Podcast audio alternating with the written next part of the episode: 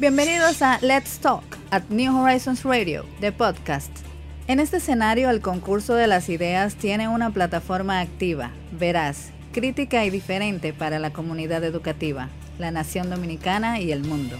New Horizons Radio apuesta a generar ese espacio de aprendizaje innovador que sirva de complemento para todos los proyectos que exhibe nuestra inmensa familia educativa. Quédate conectado. Un nuevo capítulo comienza ahora. New Horizons Radio. Amigos, todos queremos un país en el que podamos vivir.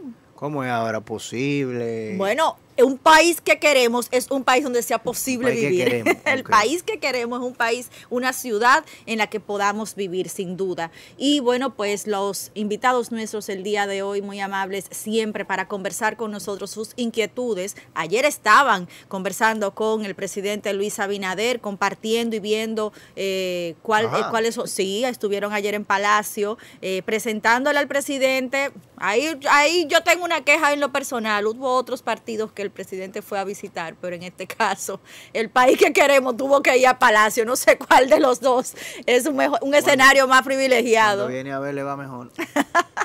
Giovanni, de Alessandro, Bartolomé, Pujals están con nosotros y bueno, pues agradecemos esta conversación sobre el ordenamiento que necesitamos en la ciudad de Santo Domingo. Bienvenidos.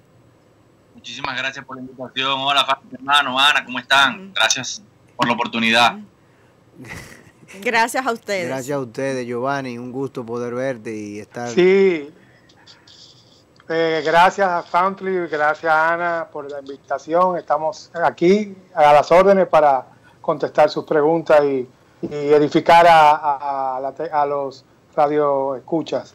Cuando uno oye y escucha hablar del ordenamiento territorial, sabemos que hay una ley de ordenamiento territorial que no ha sido todavía eh, digamos, aprobada en el Congreso y tampoco obviamente en la, en la promulgada por el Poder Ejecutivo.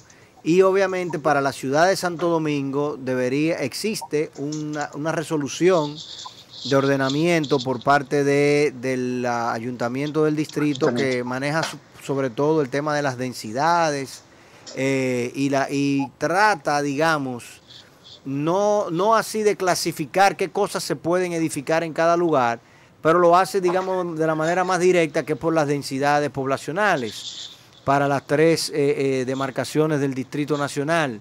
¿Qué ustedes exactamente están proponiendo para en modificación a esto? Mira, Pauli, eh, primero hacer algunas precisiones ahí. ciertamente, como tú dices, no hay una ley de ordenamiento territorial que regule todo el territorio nacional, lo cual es sumamente necesario y es, y una cosa que parecería como inimaginable que en pleno siglo XXI eh, la República Dominicana, eh, siendo un destino turístico, un, un lugar de que hay muchas oportunidades de desarrollo, no tenga una ley de ordenamiento territorial para regular el territorio, es decir, cómo construimos, dónde tenemos espacios públicos, dónde y cómo hacemos las cosas en nuestro territorio, cómo nosotros aprovechamos nuestro territorio porque el territorio es un recurso finito. Ahora bien, en el caso del Distrito Nacional, el Distrito Nacional, de las cosas que se pueden decir que hizo la administración pasada, es que sí tiene un plan de ordenamiento territorial, porque más allá de que exista una ley, en todo caso esa ley lo que invita y genera una serie de eh, parámetros para que los ayuntamientos, que son, que son autónomos, que tienen y que además son los eh, eh, los gestores y los dueños del territorio en, representación de los municipios establezcan un plan de ordenamiento territorial. ¿Qué es el plan de ordenamiento territorial? Bueno, es un instrumento estratégico para el desarrollo, es una carta de ruta de cómo nosotros queremos eh, gestionar nuestra ciudad. Y el año pasado, el Consejo de Regidores aprobó una ordenanza el plan de ordenamiento territorial que fue luego eh, refrendado por la Dirección de Ordenamiento y Desarrollo Territorial del Ministerio de Economía y Planificación. ¿Qué es lo que ha ocurrido ahora? Nosotros es una conversación que iniciamos durante la campaña con la propuesta que llamamos Ciudad para la Gente y que era una propuesta que se fundamentó en, en el derecho a la ciudad. Que no es otra cosa que la posibilidad de tener voz y voto en cómo se administra y se gestiona la ciudad y de que todos podamos disfrutar el territorio en condiciones de igualdad. Sin embargo, em, ha suscitado con esta nueva administración, pero es algo que viene desde la administración anterior e incluso viene desde cuando Roberto Salcedo, el interés de desarrolladores inmobiliarios de eh, al margen de los planes que tiene la ciudad de hacer una modificación de una resolución que se llama la resolución de zonificación indicativa de densidad, que es la que te dice a ti cuántos apartamentos, dependiendo de la zona del Distrito Nacional, puede tener y cuántos habitantes pueden estar en determinado lugar. ¿Qué es lo que dice el plan de ordenamiento territorial que ya se aprobó? Que es, como te digo, la carta de ruta de la ciudad de Santo Domingo, del Distrito Nacional. Ese, ese plan de ordenamiento territorial tiene unos escenarios tendenciales. Y dice que si nosotros seguimos como vamos, en 10 años, en el 2030, nosotros, la ciudad va a colapsar. Porque el problema no es que nos oponemos a, a la densidad por, por oponernos, porque la densidad en sí no es mala. Y si hay algo que, si bien el territorio es finito, hay algo que, va a aumentar es la, la, la población. tiene esa tendencia a aumentar. El problema es que tú no puedes hablar de aumentar densidad sin primero resolver los problemas que tenemos con los servicios básicos en temas como el alcantarillado, el sistema de drenaje, como el tema, el tema del acceso al agua potable, el tema de la movilidad, porque, por ejemplo, con la actual, la actual, actual, actual normativa que existe en el Distrito Nacional, en un lugar donde tú puedes construir un, un edificio de apartamentos de tres pisos, dos habitaciones eh, por cada apartamento y tres, y tres apartamentos por piso, ahí se supone que tendrían que vivir 24 personas. Ahora, la idea es que donde viven 24, vivan 36. Pero cuando tú lo llevas a, un, número, un número macro, donde viven 560, ahora vivan 720. Entonces, lo que estamos diciendo es que en una ciudad, primero, donde no hay eh, sistemas de transporte colectivo eficiente, donde la movilidad está en manos de cada quien para que la resuelva. A ver si se puede comprar un carro privado para poder, para poder moverse en la ciudad, donde no hay acceso a agua potable, donde el 65% de los barrios de la capital, Pauliana, no tienen acceso a alcantarillado, donde aquí, desde que cae cualquier gotita de agua, se inunda la ciudad, donde no hay acceso a, a servicios básicos, no podemos hablar de la densidad porque, por ejemplo, la densidad del Distrito Nacional es de 10.000 habitantes por kilómetro cuadrado, más o menos, conforme el plan de ordenamiento territorial. Pero tú no puedes comparar la ciudad de Santo Domingo con la ciudad de Nueva York, o con la ciudad de, Barcelona, o Madrid, que tienen densidades más o menos iguales, o la ciudad de Buenos Aires, donde existen servicios básicos que, están, que funcionan adecuadamente. Porque lo que va a ocurrir aquí es que donde yo te metí a un apartamento de de tres pisos, ahora te voy a meter un apartamento de cuatro, donde te voy a meter cuatro, cuatro familias más, y donde eso se va a traducir en más vehículos, en más contaminación, en más necesidades de, agua, en más necesidades de servicios públicos esenciales municipales, que esta ciudad, por el plan de ordenamiento territorial, tendría que estar en este momento operativizando a través de resoluciones y decisiones del Consejo de Regidores que comiencen a plantear eh, la resolución de problemas como los residuos sólidos, la movilidad, la seguridad, los espacios públicos. Entonces, esa es la situación que hay eh, hoy día, donde este Consejo de Regidores, y cuando y, lo quiero mencionar su nombre y apellido, quiénes son estos intereses, sobre todo a Coprovi, que es una entidad que se dedica, que aglutina a desarrolladores inmobiliarios, tiene desde hace tiempo tratando de que esta resolución se apruebe sin que se pueda de ninguna sin, que se resuelvan primero los problemas esenciales para que la ciudad de Santo Domingo no termine colapsando. O, tomar en consideración lo que eh, acaba de decir Bartolomé, de que los servicios tienen que estar disponibles. Si no están disponibles los servicios, no se puede. Entonces, lo que ustedes proponen, para estar bien claro, que me parece demasiado coherente, pero lamentablemente aquí en nuestro país eh, las cosas no funcionan ni porque sean justas ni porque sean coherentes. Ustedes lo que plantean es, bueno, tener una definición de parámetros de lineamientos básicos con relación a infraestructuras, de servicios que debe de tener la demarcación en la cual se pretende hacer un desarrollo inmobiliario y una vez eso se haya cumplido, entonces tú en esa zona sí puedes construir y, y levantar, digamos, edificaciones que aumenten la densidad. Es decir, si, si permitan aumentarla, claro. Correcto, si la, si la ciudad que ya... Eventualmente, que eventualmente va a, ser, va a tener que ser la solución porque vamos a seguir creciendo. No, no, es que, es que tú lo analizas por todos los lados y, y, eso tiene todo el sentido del mundo. O sea, yo te tomo rápidamente tres zonas de la ciudad, digamos. Eh, la parte alta de la ciudad no hay forma de eliminar los callejones. Eh, y no hay forma de, de habilitar eh, calles espaciosas y lotes definidos no se ha podido mudar todo el aparato industrial que tiene esa zona, que ahora convive con, con, eh, con, la, con, con, viviendas y con domicilios y con una vida doméstica que está de, de, de, por medio, escuelas, hospitales y todo eso en medio de fábricas. Tú tomas, por ejemplo, toda la zona de Arroyo Hondo, Arroyo Hondo está lleno de cañadas, está lleno de lotes eh, eh, y, de, y de lomas y, y, y zonas de muy difícil acceso y al mismo tiempo que vierten todas sobre el río, pero no tiene un servicio sanitario, no tiene vías de, no tiene vías de acceso que, que, lo, que lo faciliten. Eh, el, el, mismo jardín botánico es, es, un pulmón de la ciudad, pero es un pulmón que está eh, eh, amarrado, digamos, desde el punto de vista urbano. ¿Tú fuiste a la cabrita? ¿Perdón? Perdón.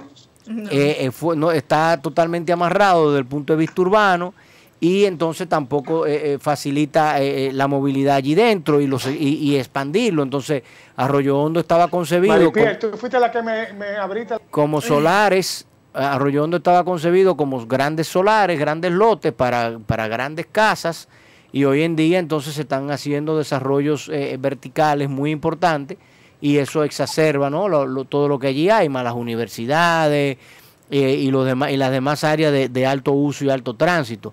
Y tú tienes aquí, por ejemplo, en la zona de nosotros, todo lo que tiene que ver con Bellavista y Casicazgos, que también tienen el mismo, el mismo tema. Y entonces, es una zona de, es una zona de, de alta densidad. O sea, de tremenda densidad y la, y la avenida Nacaona, la Sarasota, la propia Rómulo y todas las calles interiores, calle Primera, etcétera, Eduardo Vicioso, se han convertido en calles donde, donde antes había una gran casa o un solar vacío de, enorme y hoy en día entonces hay una torre de 45 pisos. Y añadido a eso, eh, Bartolomé, eh, Giovanni, muchas veces nuestras autoridades municipales se circunscriben a pensar que el gran eh, que Santo Domingo, que el Distrito Nacional es la circunscripción número uno. Vemos muchas iniciativas también para trabajar en el casco productor ¿no? del Distrito Nacional y estos sectores menos favorecidos, pues sin duda eh, las medidas definitivas no, no, llegan nunca. Mira, Ana, eso que tú has dicho es, es fundamental porque incluso desmonta uno de los pseudo argumentos que que tienen los promotores de este tipo de medidas. Eh, porque si tú te fijas, esto a lo que se busca es aumentar la densidad de la circunscripción 1 nada más, como tú bien dices. No se quieren ir a la circunscripción 3, que es donde está Capotillo, donde está Villajuana, donde están los guandules, pero tampoco hablan de la circunscripción 2. Entonces, donde, donde, donde conviven como los dos mundos.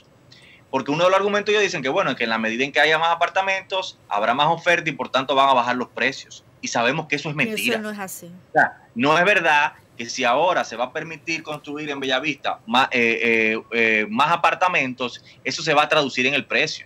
Incluso, mira, yo he hablado con varios ingenieros que me, me, me, han acompañado, sobre todo en, en el análisis técnico de, de, de, lo que se promueve con esto. Y, pero es un tema, además, muy, muy básico de Economía 101. O sea, con la crisis estamos viviendo fruto de la pandemia y cómo esto impacta en la economía, los precios de, de, de, de, la construcción han aumentado muchísimo. Por ejemplo, una funda de cemento te costaba 300 pesos y ahora te está costando 385, es decir, un 30-40% más. El quintal de varilla te costaba 2.000, 2.200 pesos, ahora te está costando 2.500, 2.600. Entonces, y eso es una situación que se va a proyectar en el tiempo. Entonces, no es verdad que eso se va a traducir en una reducción de precios para que supuestamente la gente pueda acceder a vivienda eh, eh, barata.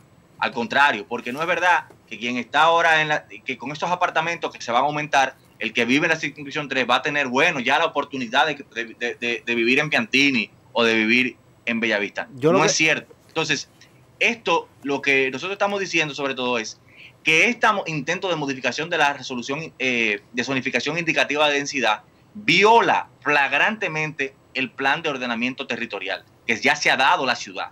Es decir, si se aprueba esto es un golpe y lo que estaría haciendo es confirmar uno eh, eh, o, varios de los escenarios tendenciales que se proyectan en ese plan de ordenamiento territorial que indican que seguir haciendo lo que estamos haciendo, como este tipo de cosas, como que aquí cualquiera venga y construya donde le da la gana y a costa de la tranquilidad de todos nosotros, solamente por su beneficio económico, entonces lo que vamos a hacer es tener eh, una ciudad eh, sin la posibilidad de que podamos vivirla.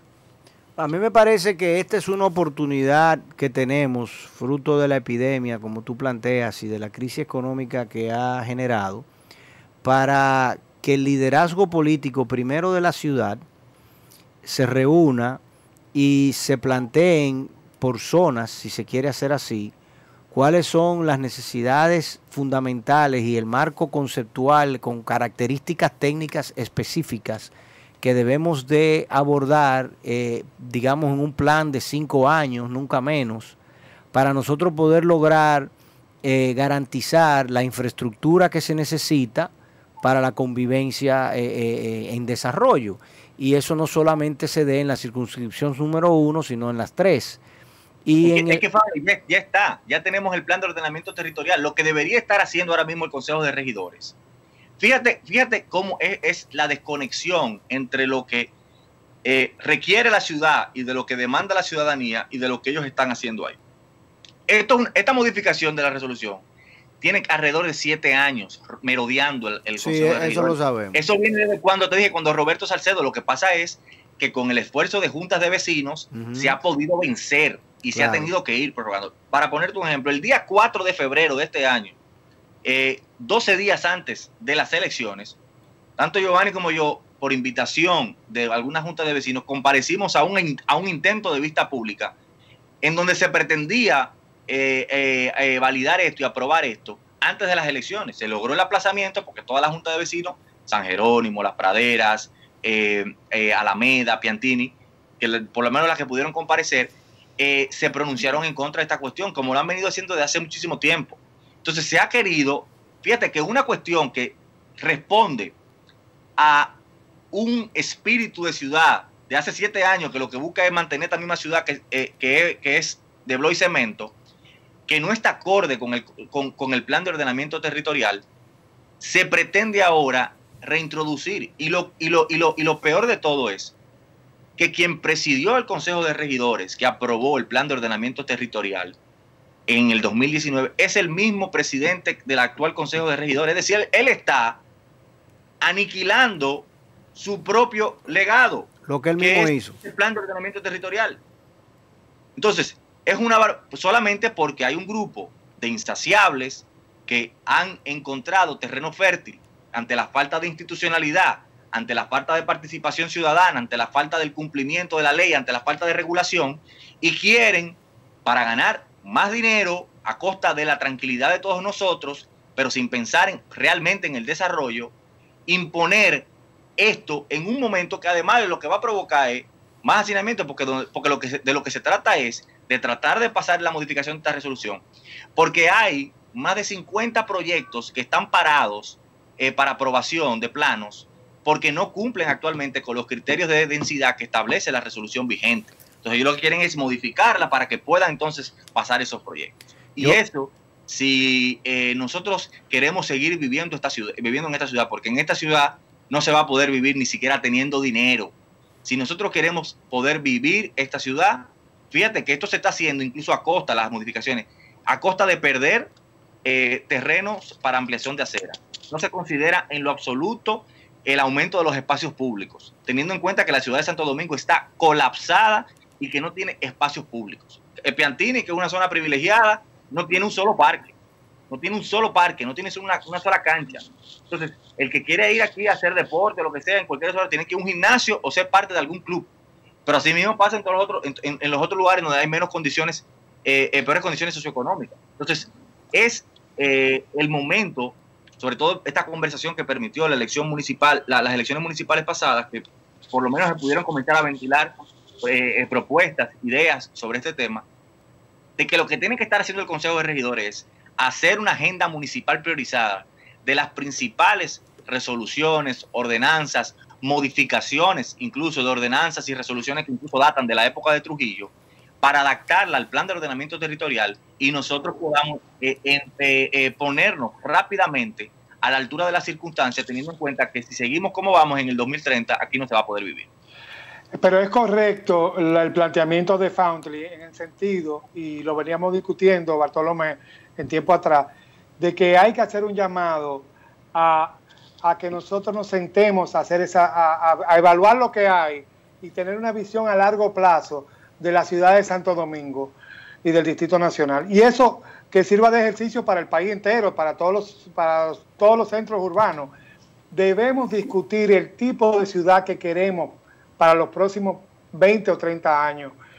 ¿Por qué? Porque, por ejemplo, si tú haces eso que Bartolomé está hablando, esa amenaza que, tenemos ahora, eh, lo que va a pasar es, por ejemplo, donde tú estás, donde está New Horizon, ¿cómo es la, la calidad del suministro de agua potable ahí? No existe. Quizás es mala. Quizás ustedes no, no, existe, no tienen, Que tener, tienen que tener pozos para poder sacar el agua, pero el agua del subsuelo es un recurso eh, limitado también. Así es. Entonces, no podemos seguir haciendo cada quien. No, la recogida de basura es privada también. Cuando lo que debemos es conceptualizar la ciudad a largo plazo.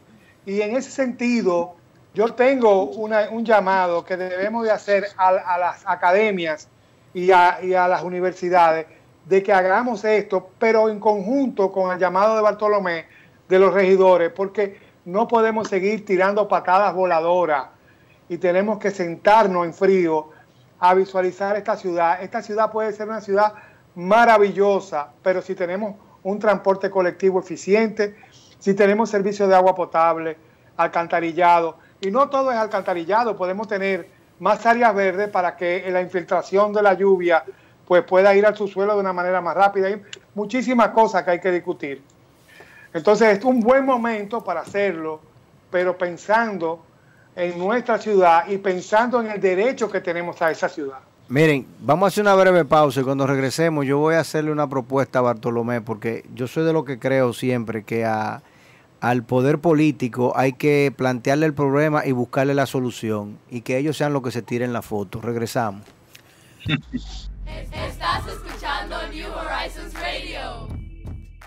Bien, señores, y seguimos acá con dos grandes amigos, personas que están comprometidas con los mejores valores de nuestra ciudad, de nuestra juventud y de, y de, y de nuestro entorno. Bartolomé Pujals y Giovanni de Alessandro con nosotros. Eh, Bartolomé, te decía antes de la pausa, tú describías claramente cómo, digamos, la Asociación de Promotores de Vivienda, COPROVI, eh, está tratando de modificar la resolución sobre uso y densidad de la ciudad de Santo Domingo en, la, en el Consejo de Regidores del, Distrito Nacional. Eh, por favor, si me le dan mute al, audio de los demás, porque hay algo que se está metiendo. Gracias. Y entonces, yo te planteaba eh, que miráramos, o sea, que, que, nos vamos a despegarnos un poquito de la foto. Imagínate que te montas en un drone, digámoslo así y tú miras la situación económica y la situación, eh, digamos, coyuntural que está viviendo la, la, sociedad dominicana y te planteas entonces soluciones, no solo ya para la demarcación del Distrito Nacional, sino para ACOPROVI, por un lado, y para el, eh, el, la nación dominicana en su conjunto. Quizás, digo yo ya hablando y pensando en voz alta, pudiésemos perfectamente tomar este, este espacio de tiempo, este hiatus, como se dice, de, y hacer un paréntesis para la ciudad de Santo Domingo de unos 4, 5, 8 años, en los que nosotros digamos, bueno, mira, vamos a hacer un inventario de los inmuebles que existen. ¿Cuántos apartamentos ya están construidos en la ciudad de Santo Domingo? Vamos entonces a mejorar la infraestructura, a mejorar los esquemas de transporte, a mejorar todo el tema sanitario, los servicios, etcétera, etcétera. Y vamos a tomar una licencia de construcción básica de por lo menos 8 o 10 años, en lo cual en esos 8 o 10 años, salvo que tú tengas y cumplas ciertas condiciones muy fundamentales, como serían quizá que tú estás demoliendo una estructura que está en peligro o algo por el estilo y la estás remodelando por otra que no va a afectar la densidad de ese entorno, entonces se te permite construir. Pero cuando tú hablas de esa forma, obviamente ya eso no es muy atractivo para los constructores. Pero al mismo tiempo, junto al gobierno central, junto a los fondos de pensiones, junto a, los esquemas de financiamiento que están ahí, se crean fideicomisos de desarrollo y se permite que la sociedad, la asociación de, promotores de vivienda y de promotores de construcción, se muevan a otras demarcaciones que sí necesitan de ese empuje de inversión privada, como sería La Romana, La Vega, San Pedro, etcétera, etcétera, miles de varios pueblos ¿no? y ciudades de, de la República Dominicana, donde no tenemos este problema de densidad poblacional y donde obviamente hay mucha necesidad de vivienda, pero que entonces ellos tengan allí los esquemas de financiamiento y el apoyo del sector público en concesiones tributarias o en, o en, o en manejo de, del financiamiento, etcétera, y le permite entonces a la ciudad de Santo Domingo, sobre todo al Distrito Nacional, reorientarse, tener un, un, empuje, pero a partir de 10 años. ¿Qué ustedes opinan? Eh, yo estoy totalmente de acuerdo con lo que tú estás diciendo. El tema es que precisamente una de las cuestiones que eh, no contempla eh, ciertos desarrolladores inmobiliarios con relación a este tema es que esto no está ni siquiera pensado en el marco de una política de vivienda integral. Por ejemplo, las nuevas autoridades gubernamentales, dentro de su programa de gobierno, eh, tienen una propuesta para eh, combatir ese déficit, ese déficit, habitacional que pasa de los 1.4 millones de unidades, conforme estudios que, se han, que ha hecho por ejemplo, entidades como Casa o Alternativa, eh, pero también que han hecho las mismas autoridades eh, institucionales. Entonces, nosotros lo que decimos es, eh, tú, yo, yo estoy de acuerdo con que, con que se construya todo lo demás, pero tiene que construirse donde, donde debe y donde se necesita, porque, porque este, este, este afán de seguir densificando la circunscripción 1 cuando hay otros espacios en donde se necesita una política de vivienda. Entonces, yo creo que para nosotros eh, tenemos que hacer, no parar, pero sí un stop, para poder nosotros eh, tener una perspectiva, porque sin distancia no hay perspectiva, para nosotros poder identificar los planes que se necesitan para, para que se pueda seguir generando eh, riquezas a través de las construcciones, a través de de, se genere empleo, pero que también se pueda cumplir con ese derecho fundamental a la vivienda, que es un derecho fundamental, hay que decir. Entonces, al, al cual eh, millones de, dominicanos no tienen eh, eh, acceso, porque el déficit habitacional no es solamente cuantitativo en el sentido de que falten viviendas, sino también cualitativo, de que tú puedas tener un techo, pero tú no tienes agua, pero tú no tienes servicio eléctrico, pero tú no tienes internet, por ejemplo, hoy día. La vivienda se ha convertido en un derecho ahora eh, eh, eh, muchísimo más importante frente al tema de la pandemia, porque el distanciamiento social implica que nosotros nos estemos confinados y si no tenemos una vivienda digna para nosotros mantener esa medida, entonces estamos presos. Entonces, lo que... pero un momentico, un momentico, Bartolomé. Y otra cosa importante es el desorden. Por ejemplo, tú tienes gente que da permiso para construir un, negocio al lado de una zona que es totalmente residencial, y le dañas el entorno a alguien que está viviendo, que se mudó en un sitio pensando que ahí no, que eso era residencial y así por el estilo. Y bueno, como lo dice Isidoro Félix en nuestra cuenta de Twitter, el programa NH Radio, él dice, es muy interesante el tema que estamos tratando el día de hoy y más en este momento cuando se hace necesario el espacio de una ciudad como derecho para el ciudadano. O sea que al final... Es, ahí reduce. Esa, es la esencia de esta discusión, que es el derecho a la ciudad. Yo creo que si tiene, la ciudad no se entiende como un objeto, sino como un sujeto vivo. Y si nosotros, y está compuesto de relaciones sociales complejas, la ciudad es en la medida en que nosotros la creamos con nuestras relaciones, como la forma en que tú te relacionas con los entornos. Pero una de las cosas que nosotros decíamos, por ejemplo, proponíamos durante, propusimos durante la campaña, que también la actual alcaldesa lo propuso luego, hacer un inventario de solares o, lugares que tengan vocación para convertirlos en espacios públicos, porque aquí hay un déficit de espacios públicos. Yo siempre hacía referencia al estándar que eh, plantea la Organización Mundial de la Salud, que dice que tiene que haber entre 10 a 15 metros de área verde eh, por habitante, y la, y la relación de, área verde eh, en, por habitante es deficitaria en el Distrito Nacional, en algunos es mejor, en otros es peor, porque estudia en el Distrito Nacional, en la circunscripción 1, está el Mirador Sur, pero hay muchos barrios, de muchos sectores y barrios de la circunscripción 1 que no tienen en su entorno, en su comunidad, un espacio verde donde eh, salir a, tomar aire, a leer un libro, a pasear el perro. Entonces, y, eso también se ha traducido en, por ejemplo, en la pérdida de las aceras, porque las aceras, las aceras forman parte de ese, de ese espacio público vital, eh, en donde en la medida en que una ciudad tiene menos aceras, eh, se está confesando su eh, la valoración que tiene del ciudadano. Del ciudadano. Ramón Muñoz, Ramón Muñoz en nuestros comentarios en el canal de YouTube plantea una alternativa, según él, él dice que la idea pudiera ser el promover proyectos de escala pequeña, no todo es torres eh, para multimillonarios, según él señala, se puede ir a sectores con edificaciones que respeten el tamaño del lote y alturas preexistentes. O sea, que ahí también pone sobre la mesa Correcto. Miren, totalmente. algo que yo quería decir es que a pesar de todo, la sociedad ha cambiado y la ciudadanía está más consciente de su derecho. Y eso lo estamos viendo hasta en los barrios. La juventud de los barrios está un poquito más consciente del derecho que tienen. Y, yo creo que, por ejemplo, eh, como decía Fountain al principio, todo lo hemos eh, eh, hecho exclusivo para la circunscripción número uno y hemos dejado la circunscripción número 3 totalmente abandonada, que es una de las circunscripciones de mayor eh, eh, cantidad de habitantes que hay.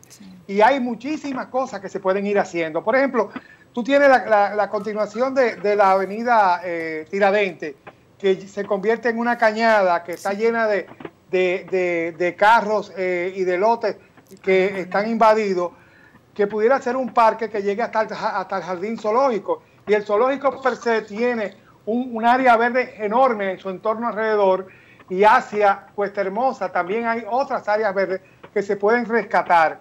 Todo el margen del río Isabela y parte de, casi llegando a los Sama también se pueden rescatar y hacer parques para que la gente de los barrios tenga donde esparcirse.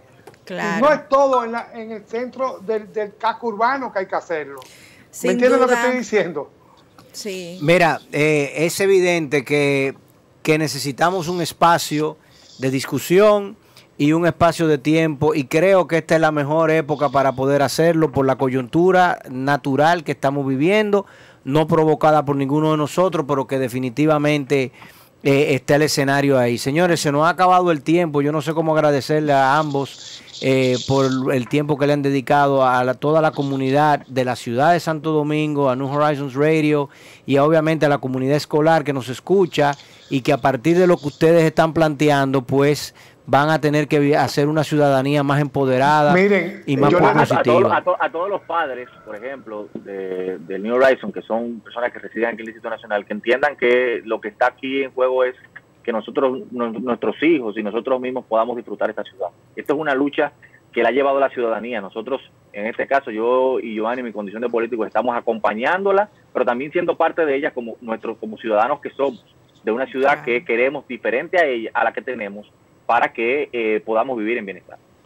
Fountrip, ustedes deberían de invitar a un grupo de regidores a un programa de, de, de New Horizon Radio bueno, ahí está el compromiso. De este tema. Vamos, a hacer la diligencia. Claro que sí. Bueno, agradecerles a ambos el, tiempo, ¿no? Y bueno, es como bien dice Giovanni, tenemos esta cita próximamente. Vamos a hacer una pausa de 30 segundos y regresamos, señores. Muchísimas gracias, Bartolomé y Giovanni. Gracias a ustedes. Gracias a ustedes.